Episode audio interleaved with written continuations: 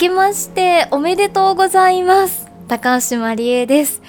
さあ、お正月、いかがお過ごしですか皆さん。ね、今年は少し去年よりコロナもね、落ち着いているので、帰省して久しぶりに家族と正月を過ごしているという方も多いかもしれません。私もちょっと去年と違うなって思ったのは、友人夫婦とあの旅行をね、このお休みに計画しました。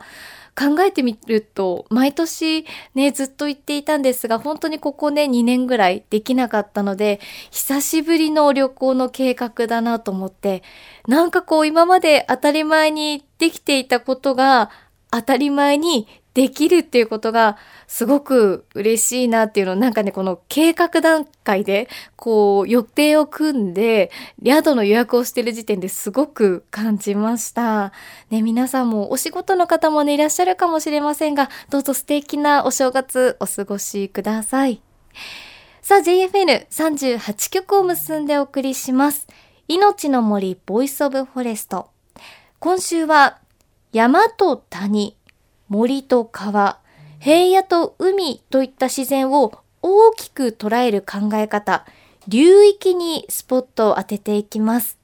お話を伺うのは、慶応大学名誉教授の岸由二さんです。実はこの流域という概念、生物多様性はもちろんなんですが、ここ数年相次ぐ水害を考える上でもとっても重要なものです。ぜひ知っていただければと思います。JFN38 曲をネットしてお送りします。命の森 Voice of Forest。今日も最後までお付き合いください。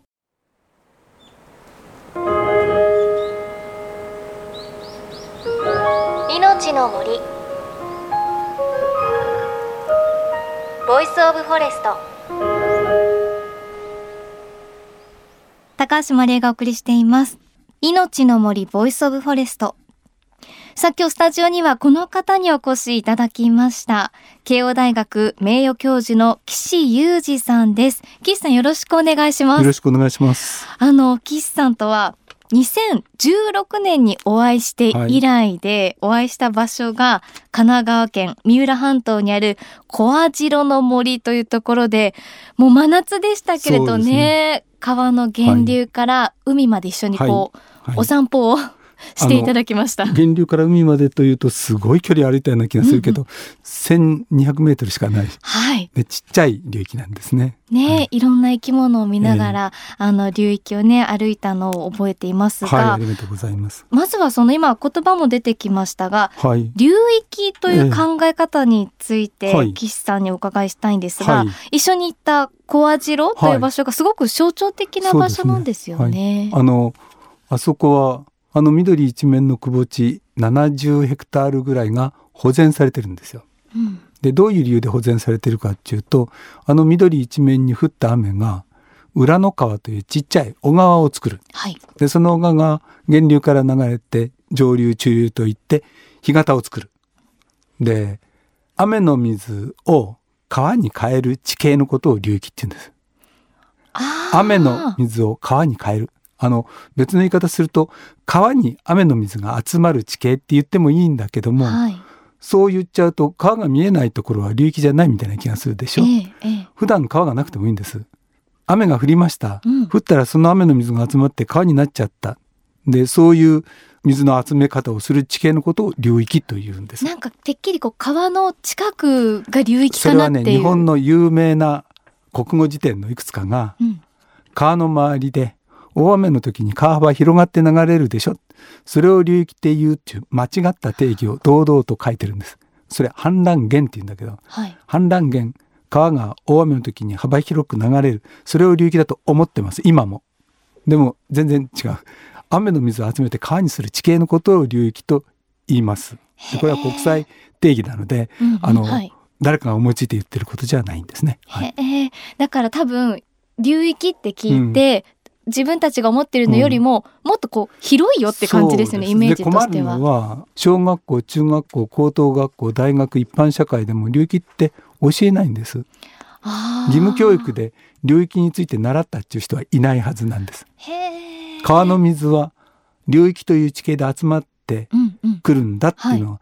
書いてある教科書ないんですよ。国語辞典も間違ってれば、うん学校でも教えてないでもそれを知らないと大雨に対する対応とかできないんだから困っちゃうよね。そうですよね。で雨が降って急に川になるわけじゃなくて、集まってくる道があるんですもんね。であの小網代っていうのは70ヘクタールってそんなに大きくないんだけども一番谷のてっぺんから海まで雨の水を集めて一本の川になるっていうのを、あのそのまま観察できるはい。谷だからええ、地形が天然記念物みたいなんですよ。確かに。でそれがあそこが保全された最大の理由です。でもその岸さんは、は専門ははい進化生態学ですからなんだろう生き物の進化だったり、うん生態を研究する学問だなっていうのはわかるんですけど、どうして流域なのかってねなんでこう流域と関わるんだろうと。僕は一応大学で助手になって助教授になって教授になるアカデミックキャリアって言うんだけどそういうのをたどっているんですよ。はい。進化生態学言われても何も全然わからないかもしれないけど あの数学を使って生き物の適応的な変化というのをあれこれ理論的に分析すると同時にあの生き物の習性とか行動とかを研究するっていうそういうのをやってたんです、はい。だから僕のアカデミックな暮らしの中には流域ないんです。今んとこ出てこないですね。であのそれでもう 教授までなっちゃって、ええええどうして流域が？ただあえて言うと2つあってねええあの生態学って僕があの中心にやっていたようなそういう生き物の進化を考えるような生態学ばかりじゃなくて、生態系生態学っていうんだけどこの地域の自然をどうするか例えばこの町を汚染のない町にするにはどうしたらいいかとかはい。それこそ水害のない町にしたらするにはどうしたらいいかうん。その地域のあの自然のことも含めて雨の動きとか森の構造とか自然が作る秩序に基づいて生態系を考えるのが正しいそう思いついていろんな論文も読んで流域という地形で雨の水が集まる水循環っていうんだけど、はい。そういう現象を起こす流域という地形で生態系を考えるのがいい。で小網代は自然保護をするのに流域っていうのは絶対うまくいくはずだ、それうまくいったんだけどで自分の育った鶴見川というところでは町全体を災害がなくて自然と共存できるような良い町にするには流域で考えるのが正しいとか、そういうのでずっと応用してきた。だから流域というのは市民活動でやってきた。でもう一つはね人間って言葉を喋るでしょ？はい。言葉という本能を持ってる動物なんですよ。うん。それと同じで僕は人間っていうのは地図を作る本能を持った動物だと思ってるわけ。で中学生から高校生ぐらいの頃からなんで僕が遊んで育った場所を呼ぶ地図ができないんだろうってずっと悩んでた。ええ考えたことないんですけど、面白いでしょ？どういうことですか？あの僕が育った町っていうのは横浜市鶴見区向町三丁目ってところで育ったんです。はい。でも僕はどこで体は育ったと思ってるかっていうと鶴見川の脇で川で遊んで育ってうん橋で川渡って向こうの丘に行って田んぼとか雇ってちっちゃな谷で魚取りしたり虫取りして遊んで、なんだ最終資料民みたいにして育ったんですよ。体の中にある地図っていうのが山とか川とか谷とかでできてるの。でそれをなんで横浜市とか僕が決めたんでもない鶴見区とか向井町とか、うん、なんでそうなるの？でどうやったら自分の体の中にあるこれが自分の本当の地図と感じているものを言葉にして人に伝えられるかって考えていった時に全然別の市民運動で使っていた流域っていうのが役に立つっていうのが分かって流域って雨の降る大地を隙間なく全部埋め尽くしてるんですよ。隙間ないんですよ。だから日本列島って全部流域で分けられるの。隙間ないんです。で、しかも一つの流域って町や番地みたいに細かく分けていける。例えば僕の育ったお家は多摩三浦丘陵群鶴見川本流流域なるほどなるほど、うん下流牛尾田のちっちゃい水路脇南とか言うと位置が分かる。で僕のいた慶応大学の研究室なんかもっと面白くて鶴見川流域八神川支流の流域松の川という獅子流の流域一ノ谷という獅子市流の流域あでその北の肩にある第二校舎っていうと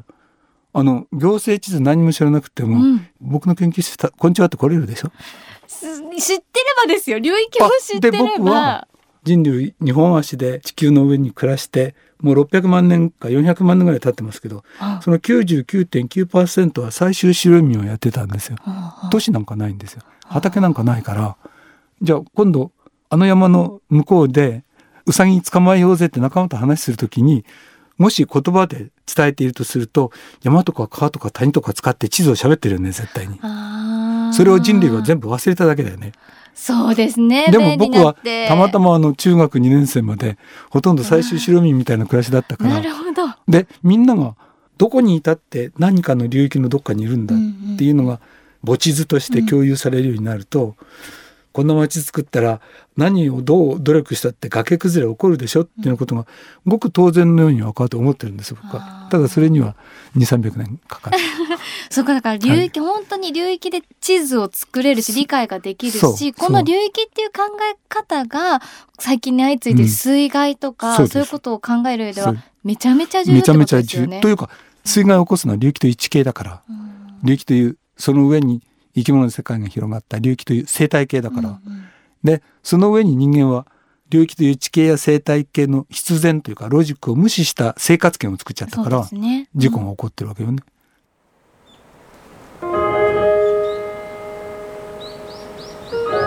命の森。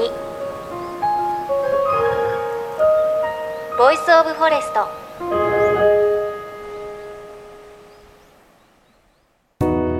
JFN38 局では東日本大震災で被災した沿岸部や全国の震災による津波被害が予測される地域に津波から命を守る森の防潮堤を作る鎮守の森のプロジェクトを支援する募金を受け付けています。この命を守る森づくりに取り組んでいる AIG 損保は中小企業のリスクにフォーカスした損害保険のラインナップビジネスガードを法人会納税協会会員の皆様に提供しています。AIG 損保ではビジネスガード新規契約1件につき1本のどんぐりの苗木を植樹する命を守る森づくりを通じ被災地の復興全国の防災減災に取り組んでいます。命の森 Voice of Forest。慶応大学名誉教授岸由二さんに流域という概念についてお話伺いました。流域ってね、面白くないですか？なんかね、その言葉だけ聞くと川の近くの地域のことかななんて思いますが、そうじゃないんですよね。雨の水を川に変える地形が流域ということで、もう私たち日本中どこにいても何かの流域にいるっていうことなんですよね。そう考えると、確かにあの、岸さんの話を聞くとすごく地図がわかりやすくなるというか、ね、全然知らない土地のどこどこ町って言われても全くどこかわからないですが、どこどこ流域のどこどこ支流にある南のこの辺りだよって言われると、なんとなくこの辺かなっていうふうにわかる。で、昔のね、こう地図がなかった時代の人は、きっとそうやって、あの、お互いの場所だったり集合場所を決めていたっていうのはすごく納得しますし、なんでそうならなかったんだろうというか、それが脈々と受け継がれていたら今も私すごく方向音痴なんですけれど、もうちょっと地図得意だったかなとかいうふうに思いましたね。で、この自分がどこかの流域にいるんだっていうことを意識する、考えることが、あの、災害に備える上ですごく大切だということで、来週もこの続きお送りしていきます。で、ぜひ、流域というもの、詳しく知りたいという方、生き延びるための流域思考という岸さんの本ありますので、こちらね、すごくわかりやすく書いてありますので、ぜひ手に取ってみてください。また番組ではあなたの身近な森についてメッセージお待ちしています。メッセージは番組ウェブサイトからお寄せください。命の森 Voice of Forest。お相手は高橋まりえでした。この番組は AIG 損保の協力でお送りしました。命の森の森 Voice of Forest。